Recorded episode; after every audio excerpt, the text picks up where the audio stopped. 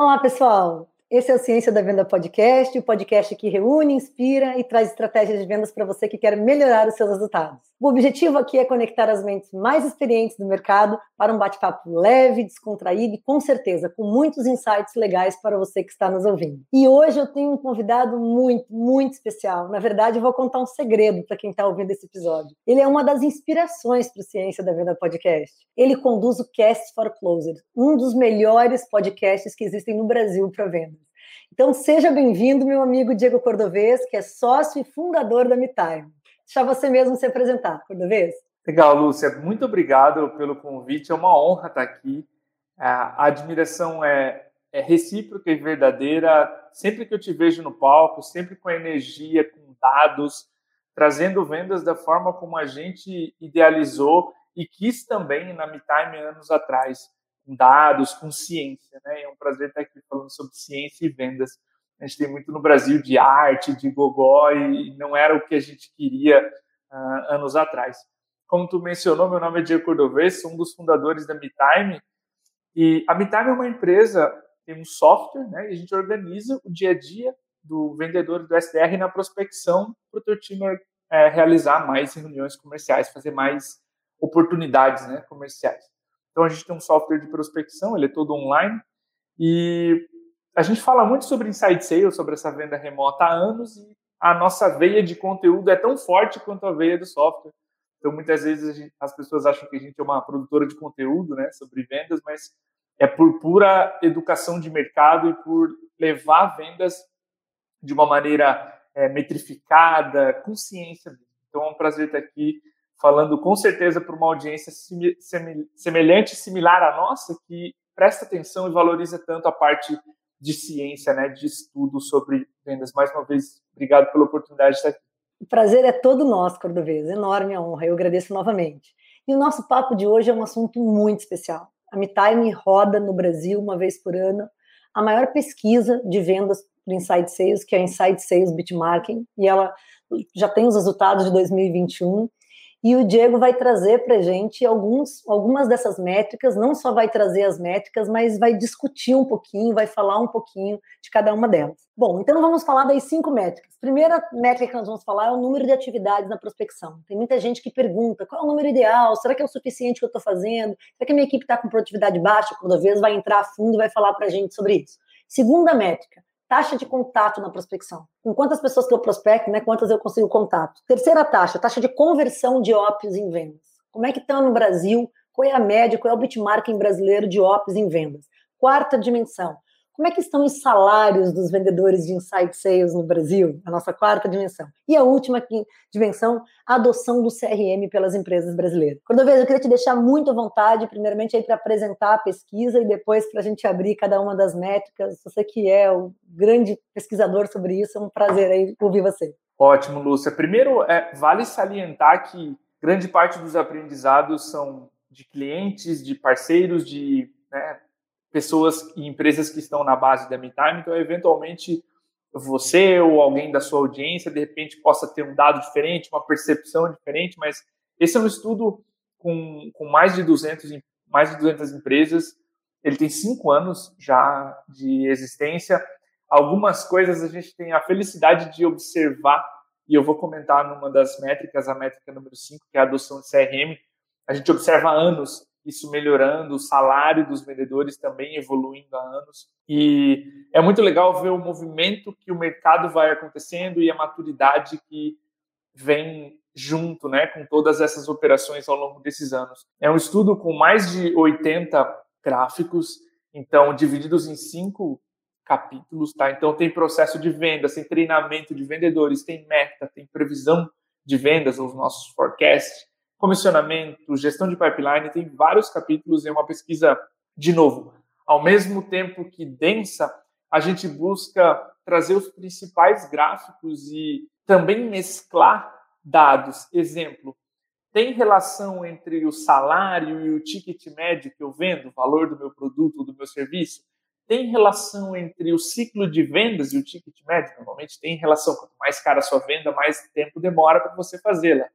Então, é, mais do que mapear, o grande objetivo desse material é que um gestor, uma gestora comercial consiga se comparar ao país. Inside Sales, a venda remota, desde que a pandemia surgiu, ela virou regra, mas não foi sempre assim. É, então, a gente queria trazer para o mercado uma, um estudo para que o gestor pensasse assim: bom, de cada 100 leads, quantas reuniões eu consigo fazer, quantos clientes eu consigo fazer com 100 leads. Grande objetivo desse material é comparação, autocomparação. Com onde estou frente ao mercado? O que eu poderia fazer de diferente? O que o mercado faz que eu ainda não faço? É, todo gestor tem essas. É, o gringo chama de do medo de perder o barco, né? O fear of missing out. Então, todo gestor tem esse negócio. Será que eu estou ficando para trás? Será que estou fazendo certo? Será que a minha operação é rápida o suficiente? Esse é um material que permite que o gestor, gestora comercial, se compare. É, e acho que esse é o grande benefício, esse é o grande brilho desse material. Colocar você, sua operação comercial de vendas remotas, em contato com várias outras, centenas de outras no país, para que você se compare. Esse é o grande objetivo do material. É sempre por onde eu gosto de começar, explicando por que, que ele existe, né? A Insight Sales Benchmark Brasil. É, não comentei, mas a gente, claro, deixa o link aqui na descrição para o pessoal que quiser baixar todo o material. Estamos também no podcast, estamos em vídeo. Nem todo mundo vai é, conseguir ver o gráfico agora junto com a gente, também não vale a pena aqui a gente entrar, às vezes, nas faixas, mas usar médias e usar um dado mais genérico, né? Lúcia, então a gente também deixa aí o material o link do material disponível no, nas, nos meios de divulgação né, desse episódio. Excelente, Cordovez. Eu, a gente que é consultoria e implanta muitos e muitos projetos, ao longo de 14 anos são mais de 500. A gente sempre trabalhou com uma base interna de comparação entre segmentos, entre é, operações, desde com todas essas variáveis que você colocou, de ticket, de segmento, de maturidade da equipe, do tipo de produto, da região geográfica. E eu acho bastante útil a pesquisa de vocês. Todos os anos a gente não só lê, mas a gente comenta internamente, discute internamente. Então é de grande valia baixar assim e ler por completo. Mas eu tenho certeza que a tua discussão aqui ainda vai trazer mais insights para os nossos ouvintes. Vamos começar Boa. a falar um pouquinho da primeira métrica, o número de atividades aí de prospecção. Boa. É, essa é uma das métricas que a gente destaca, Lúcia, porque a prospecção é a primeira etapa da venda, né? É onde a gente vai conseguir o alô conseguir chamar a atenção, como a Trish Bertuzzi diz, levar a pessoa de ocupada para curiosa e despertar um possível interesse. É onde 73% dos leads são perdidos no Brasil antes do alô, ou seja, na prospecção, e é uma etapa muito importante. Normalmente é uma etapa que ela é muito diferente depois que você conseguiu a reunião, o diagnóstico, onde você fica combinando os próximos passos. Na prospecção você precisa de organização, de agilidade, e você isso tudo é refletido no número de atividades.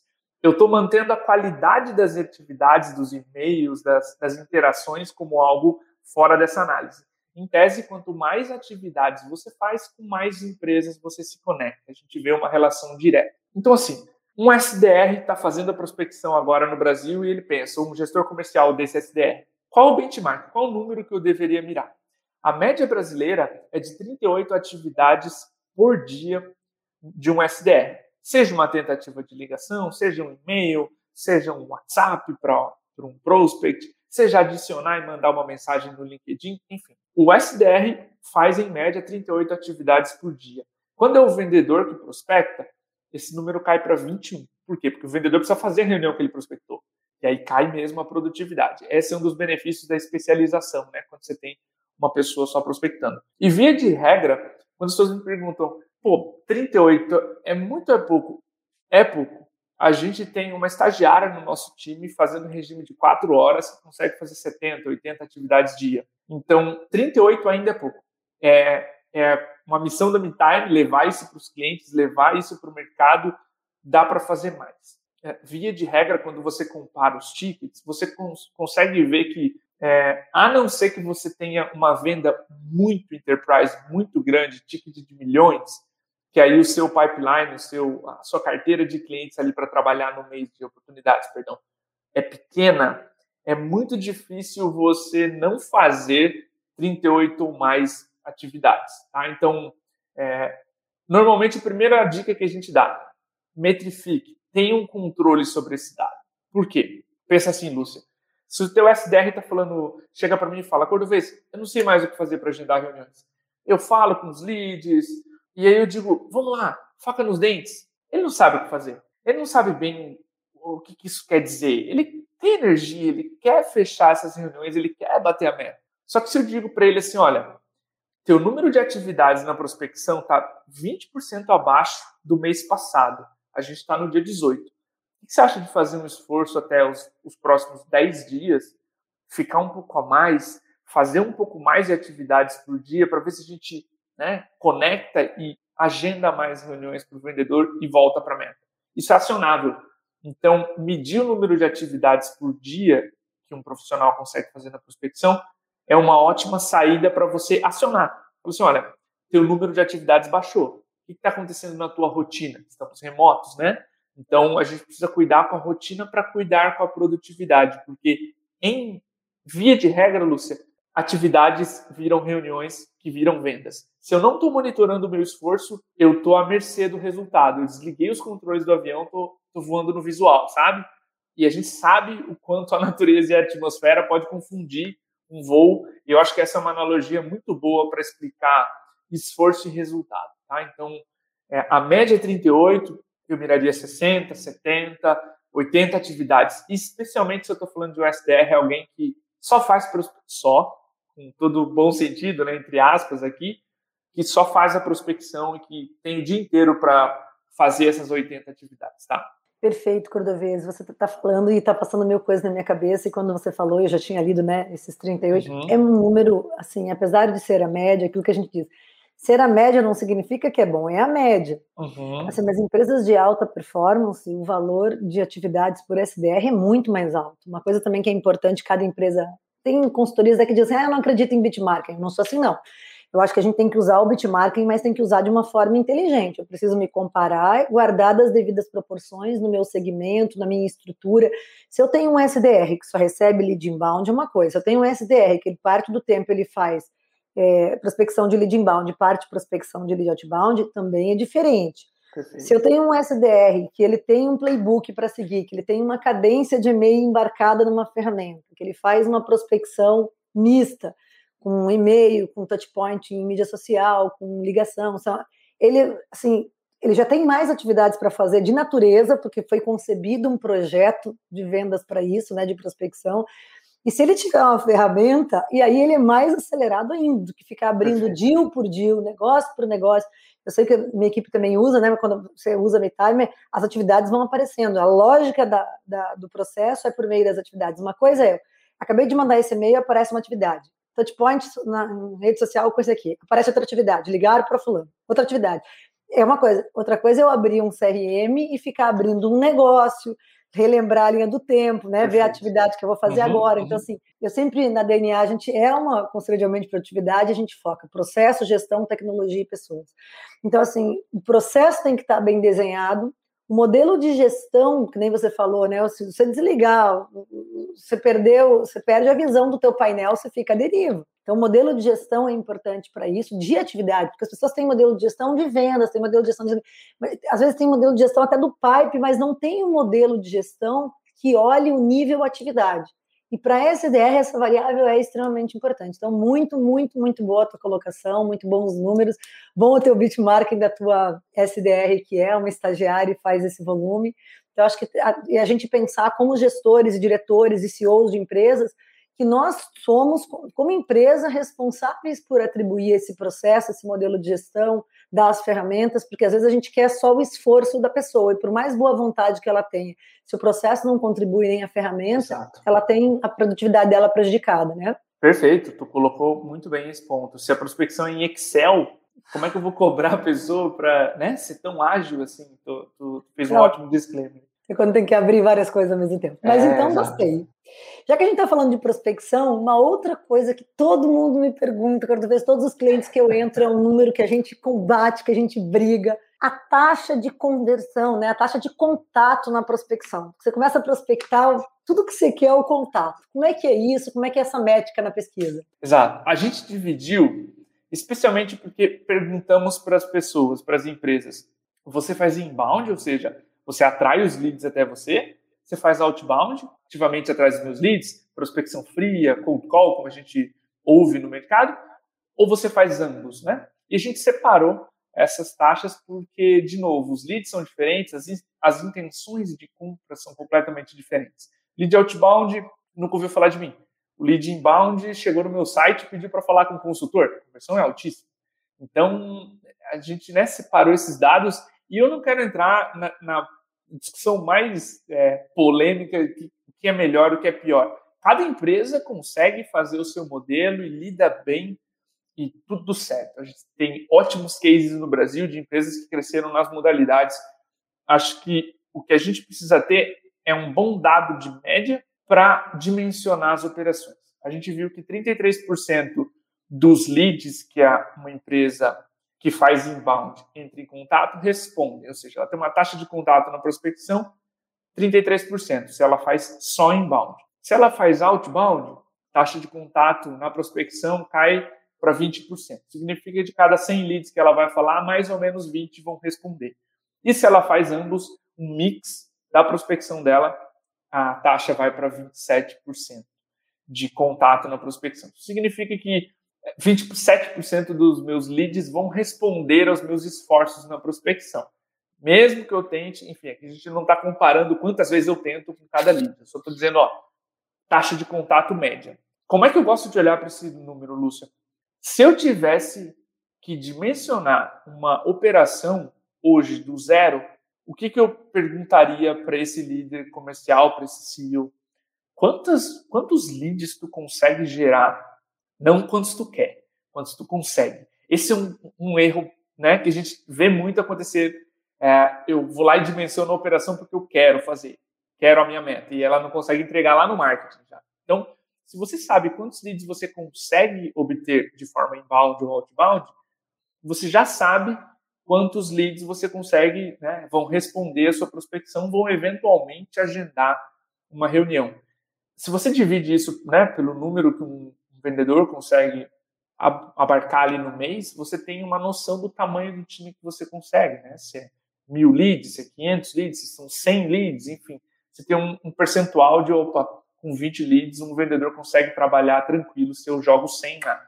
Então, é, para mim, o melhor, o melhor método de encarar é eu vou dimensionar minha prospecção com base nisso, minha operação comercial com base também em quantos leads vão responder em média se eu não tenho um número meu, né, do meu mercado, da minha realidade, com o meu discurso, com o meu processo, e vou buscar chegar nesse benchmark. Uma coisa é a gente olhar e falar, beleza, é o mercado, mas eu não consigo fazer. Outra coisa é a gente ir atrás do número, né? saber que é possível, saber que é possível fazer, ir lá e buscar. Acho que isso, o gestor comercial que quer se comparar, baixou a pesquisa, falou, olha, se eu estou fazendo 15%, eu trabalho com lead inbound, o mercado faz 33%, eu estou muito para trás. É, isso é um bom sinal, isso é um sinal de que a pessoa está fora da zona de conforto e vai atrás. E ainda que esse 30, 33, né, um, quer dizer, você consegue contato com um em cada três. É um número Perfeito. muito baixo. Apesar de ser média, é um número muito baixo. Porque uhum. também depende muito da estratégia de marketing da empresa, né? Tem gente que trabalha com lead scoring, né? Tem gente que trabalha só com levantada de mão, né? Com pedido de solicitação do cliente. Aí, obviamente, quem trabalha só com levantada de mão, esse número é muito maior. Então, sempre que você se comparar, não se, se compare, olhe como referência, mas olhe para a tua estratégia para ver se você está comparando nas mesmas bases. Por exemplo, para a gente, na DNA, a gente trabalha com levantada de mão. Então uhum. seria, tipo assim, 33% inaceitável dentro da nossa empresa.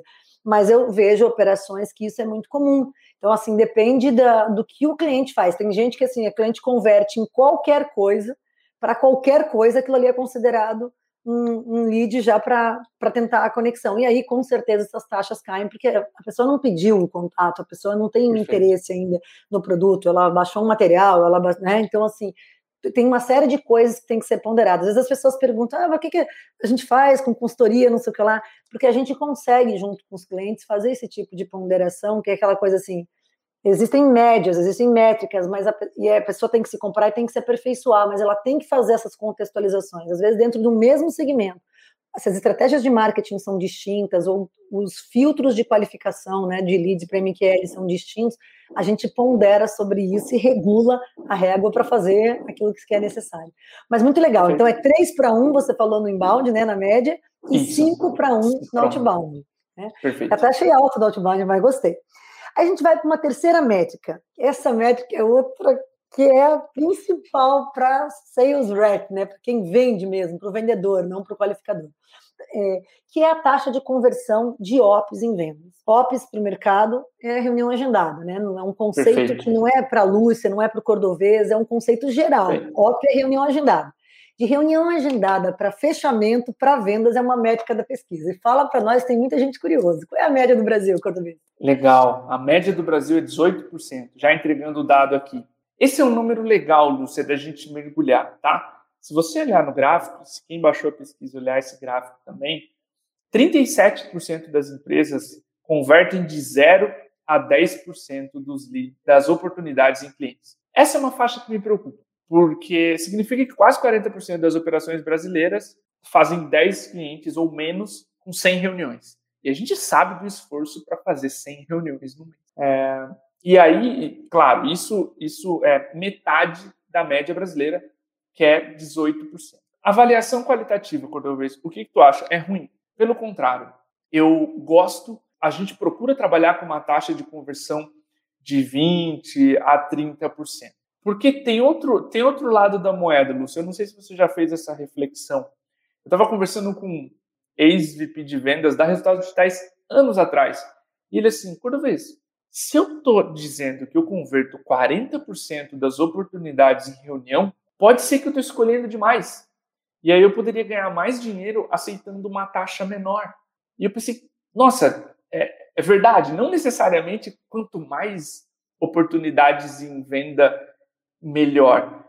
Porque, em tese, se eu estou lá com 60% de conversão, parece sobrenatural, mas eu provavelmente estou escolhendo demais quem eu estou falando. Então poderia ser mais rápido, ganhar mais dinheiro, fechar mais cliente, admitindo uma taxa menor. Então, para mim, Lúcia, existe um balanço entre 20% e 40%, que é ótimo, e eu não acho 20% ruim. Pelo contrário, é, 10% para mim é ruim, é uma operação ineficiente, mas se eu chegar em 40% das reuniões virando cliente, para mim normalmente é um sinal de que tu está escolhendo demais. Se tu abraçasse mais empresas, tu conseguiria fechar mais clientes, ganhar mais dinheiro, admitindo uma taxa menor, sabe? Então, para mim, existe esse, esse sweet spot, esse ponto ótimo. Eu, uma vez, considerava 40% ou mais, mas se você vê na prática, você pode acelerar mais mirando essa conversão de 20%, 30%, sabe? Não sei qual que é o teu, teu take nisso, tua opinião nisso. Eu entendo o que você fala e eu concordo parcialmente com você, assim, parcialmente não, eu concordo com você de maneira geral, mas assim, uhum. as pesquisas gringas, e você deve ler também os benchmarkings gringos, especialmente no Vale do Silício, de ops para fechamento, eles falam ali em 35%. Eu lembro uhum. que eu já uhum. trabalhei para alguns clientes aqui no Brasil e que obedecem a regra, o blueprint, a regra geral do, do Vale, Sim. eles buscam ali os 35% de ops em fechamento. Mas sem dúvida alguma, é isso que você falou, né? Se você filtrar muito em cima, desde o MQL, do MQL para ops, se a tua conversão de MQL para ops ela é apertada, se o teu requisito de qualificação de MQL para ops é muito restrito, obviamente tua taxa de ops para fechamento tem que ser maior. Quer dizer, uhum. levei filé mignon, levei contra filé, todo mundo fica satisfeito, mas vai fechar. Quando você passa costela, que você passa tudo aqui por dentro, costumamos dizer assim, uma fora figurada, né? Mas quando você permite um filtro um pouco maior, você leva clientes ou prospects, né, que não estão, que pessoas interessadas, mas que não estão, não tem toda a qualificação ou não tem toda a energia, a vontade, um demonstra. Você vai ter que ter um esforço mais, mas obviamente Perfeito. um esforço de um executivo ele é muito mais aprimorado do que tende a ser um esforço de um SDR. Então você vai fazer um aproveitamento melhor. É por isso que assim, as pessoas querem o um número mágico. Não tem o um número mágico, é aquela estratégia que é calibrada para o teu negócio, para o teu ticket médio, para o tamanho da tua operação, para a necessidade que você tem de crescimento, que você está disposto a gastar uhum, em margem, uhum, em estrutura. Isso. Assim, tem uma série de variáveis que a gente tem que ajustar na operação para chegar no máximo da produtividade para aquele negócio. Quando eu entro em empresas Perfeito. que estão sendo aportadas ou que respondem para um fundo, ou estão abrindo capital, estão indo para IPO, que elas precisam acelerar ao máximo, é aquela história, vamos pisar e vamos colocar 300 por hora, vai queimar um pouquinho de óleo, mas não tem problema porque a gente quer voar. Quando eu entro em uhum. empresa de dono, e são várias que a gente entra na DNA que são de dono, eles assim, não, eu quero a operação para rentabilidade máxima, eu não quero uma estrutura maior que eu preciso, eu não quero um marketing maior do que eu preciso para minha meta, meu objetivo não é fazer a escala assim, o meu objetivo principal é a rentabilidade. Aí o ajuste é outro, então acho que vai do objetivo, está certíssimo, é, uhum. essa calibração, quando você cobra muito essa taxa de ops para vendas, eles tendem a ficar restritivos e não querer. Aí a importância de ter os critérios de qualificação de SLA muito bem definidos para não permitir isso. Você, uhum, permite, uhum. você exigir a taxa sem fazer com que não venha volume também simultaneamente. Muito inteligente teu, teu, tua discussão e teu aprofundamento, quando vês nesse ponto. Perfeito, Lúcia, você matou. Depende do momento da empresa, depende se ela quer queimar com mais velocidade, depende se ela está brequivada e não quer correr tanto risco assim, e ela quer crescer com capital próprio, crescer com mais refinamento na estrutura do que sem tanto, né? Meu, eu tenho que alimentar 10 vendedores. Às vezes eu não consigo separar tanto lead assim, e aí eu vou admitir uma conversão mais baixa porque os vendedores vão passar fome, né? Ah, contratei, e agora? Então, acho que vale sim a reflexão do momento de quanto a empresa quer queima óleo junto com combustível para crescer mais rápido, né? Tem, tem, e a própria MeTime já passou por ambos os cenários de investimento, etc. E break-even lucrativa, sabe? E, e, uma operação muito mais inteligente hoje. Então, é, é realmente um ótimo disclaimer. Assim, depende do que a empresa quer para aquele momento, sabe? E acho que é legal porque a gente faz, a gente faz para os outros, você implantando a ferramenta, a gente como consultoria, né, desenhando processo uhum. de gestão mas principalmente porque a gente tem equipe de Insight Sales, que a gente tem SDRs, que a gente tem Sales Reps, então a gente sente na pele, a gente sente na carne, na, no bolso, sim, né? Sim. Toda essa operação. Sim. Mas vamos para a nossa quarta variável, uma variável de muita curiosidade geral, Cordovez. Como é que andam Bom. os salários dos sales reps, ou dos vendedores, ou dos profissionais de vendas de Insight Sales pelo Brasil? O que, que o Bitmarketing fala para gente? Legal. Essa é uma dúvida também, essa é uma métrica legal de, de passar, porque especialmente operações novas, não tem ainda um, um SDR, um vendedor, então ela quer comissionar, ela quer remunerar com fixo ali, mais a comissão, e ela não sabe é, por onde começar. Então é sempre ótimo ter um parâmetro nacional, tá? E em 2021 a gente fez algo diferente, separamos as macro-regiões brasileiras, Sudeste, Sul, Centro-Oeste, Norte e Nordeste, para que a gente tivesse dados estratificados. Né? Mesmo com pandemia, você tem diferenças regionais de salário. Isso é muito legal de, de pesquisar. A média nacional está em R$ 3.604, então ao redor dos R$ 3.600 o salário fixo. A média não está nesse gráfico, mas a média no Brasil é 50-50. Tá? 50% desse fixo vira variável depois. Então seria 3.600 mais 1.800. Tá? Nos Estados Unidos é um pouco diferente, aqui é 49,51, praticamente 50,50. Então, a média nacional do salário base, sem, sem o variável, 3,600. E eu acho que o grande, o grande destaque aqui vai para o Sudeste, 15% acima, com R$ 4.100 de média salarial. Isso é legal, de novo, para a gente dimensionar, para a gente entender quanto é. Isso é um vendedor médio, Pode, você pode ter um vendedor sênior, que é mais caro, um vendedor que está logo no começo da carreira, onde eu vou forçar um pouquinho mais o variável para estimular o aprendizado. De repente, vou baixar um pouco o fixo para entender quem performa, quem vai embora. Isso também é um sabor de cada empresa. Tem empresa que contrata três, deixa o bicho pegar e escolhe quem está indo melhor. Tem empresa que não gosta de fazer isso e, e vai contratando aos poucos, vai motivando e mantendo a régua alta, mas o salário também. Isso, de novo, sabor é o que a empresa quer colocar no processo. O legal desse gráfico é, de novo, comparação. Ah, onde eu colocaria um vendedor que está começando, ali para pleno, tá? esse, esse valor referência, especialmente para quem quer é, adotar e começar um time de side sales. Excelente, Cordovez. Eu tinha entendido que 3,600 era a média, então 3,600 é a média do fixo, ainda tem um variável aí que Isso. é mais ou menos 50%. Exato. Perfeito. O, a gente fez na, na, no capítulo, nesse capítulo também de comissionamento e, e compensação, uh, uma conta e uma pergunta para entender do, em relação ao salário base, quantos por cento é a comissão variável? E a média nacional é 49. Isso significa que esses 3.600 vão ser mais 1.800 no salário né, total do vendedor. Muito legal, muito bom. E que eu assim, acho que bate mesmo com o que a gente tem visto pelas empresas no Brasil de inside sales.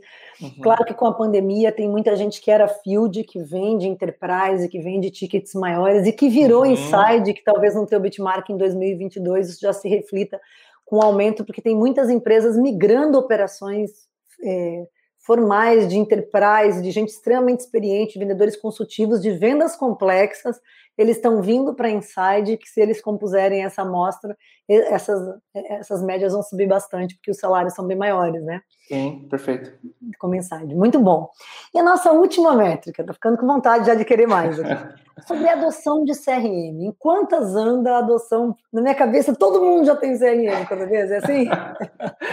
Olha, Lúcia, eu gostaria que fosse, na verdade, aqui na nossa pesquisa, esse é o quinto ano onde essa meta, ela, é, onde essa métrica vem evoluindo.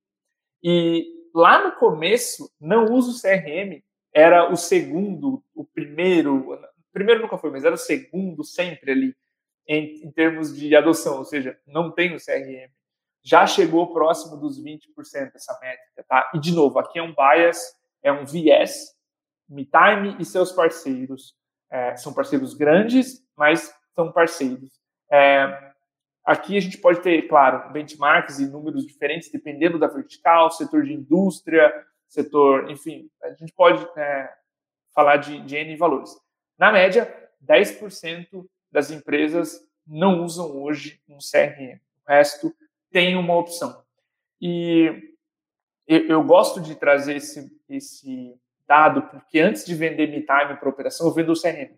Não, escolhe um CRM, documenta seus negócios, depois você se preocupa com uma ferramenta de prospecção para prospectar melhor seus negócios, ter mais agilidade, mais organização na prospecção. Via de regra, tem um CRM, saia do Excel, saia do caderno, saia da memória dos vendedores, registra tudo lá. É o primeiro passo, é normalmente a primeira tecnologia que eu vejo as empresas adotarem e que eu estimulo que elas tenham, e eu não vejo a hora desse número ser 0,05% das empresas não terem o CRM, sabe? Porque aqui, de novo, entra uma sofisticação mínima é, de, de stack, de, de composição de ferramental, onde o gestor comercial precisa saber o que está acontecendo para não voar em voo cego. E aqui entra o CRM, aqui entra é, o registro, as políticas, os incentivos que você tem para o time comercial preencher muito bem o CRM.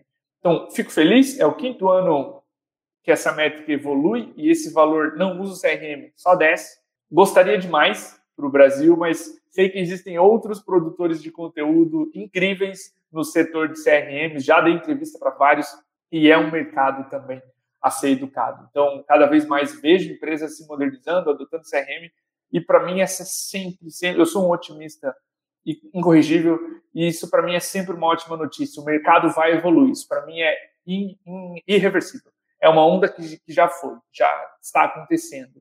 É, é as empresas acordarem, sabe? Assim como o ERP para pequenos negócios agora é regra e antes o tiozinho da venda saiu do caderninho, vai acontecer em CRMs, eu não tenho dúvida. Então, para mim é, é, é uma ótima notícia.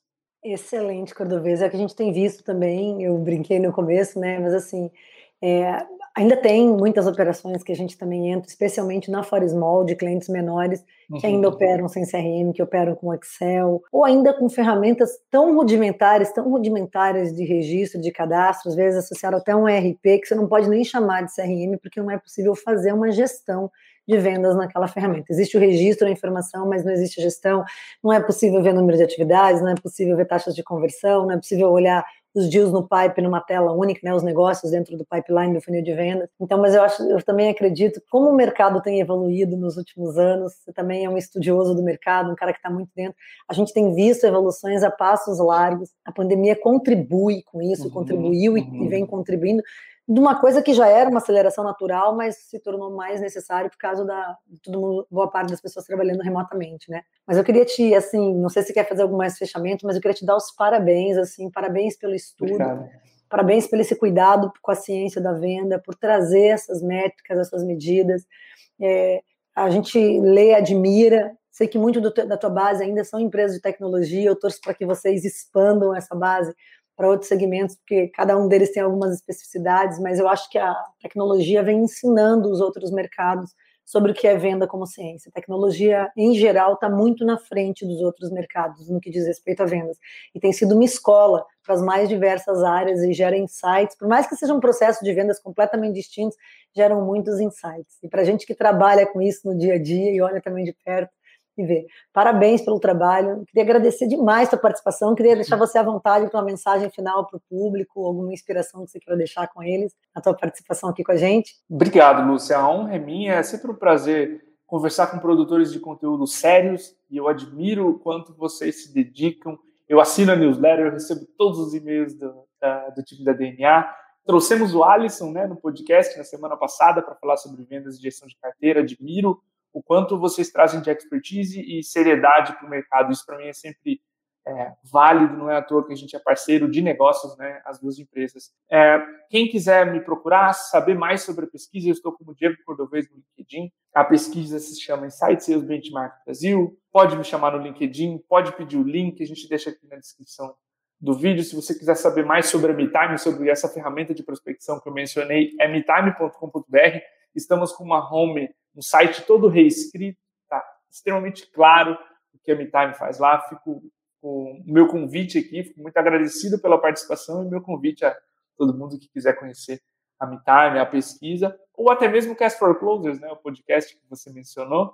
São cinco anos gravando, chegando ao episódio número 160. É um outro filho que a gente se orgulha muito aqui na MeTime, que traz bastante, bastante reconhecimento né, da empresa pelo mercado. Então, muito feliz de estar aqui. Bom, querido, de todo o coração, muito obrigado. Manda um abraço para todo o teu time. A gente é super Mano, parceiro, a gente fala bastante de vocês, adora a ferramenta de vocês e os conteúdos também. Bom, pessoal, chegamos ao final do nosso episódio A Ciência da Venda Podcast. Lembrando que esse é um programa semanal, estaremos aqui todos os domingos. Lembrando também que estamos nas principais plataformas de streaming de áudio. E além disso, estamos também no YouTube, no youtube.com.br DNA de Vendas. Lá teremos o vídeo na íntegra e também cortes do podcast e conteúdos extra para você se aprofundar ainda mais nas vendas. Muito obrigada e até a próxima.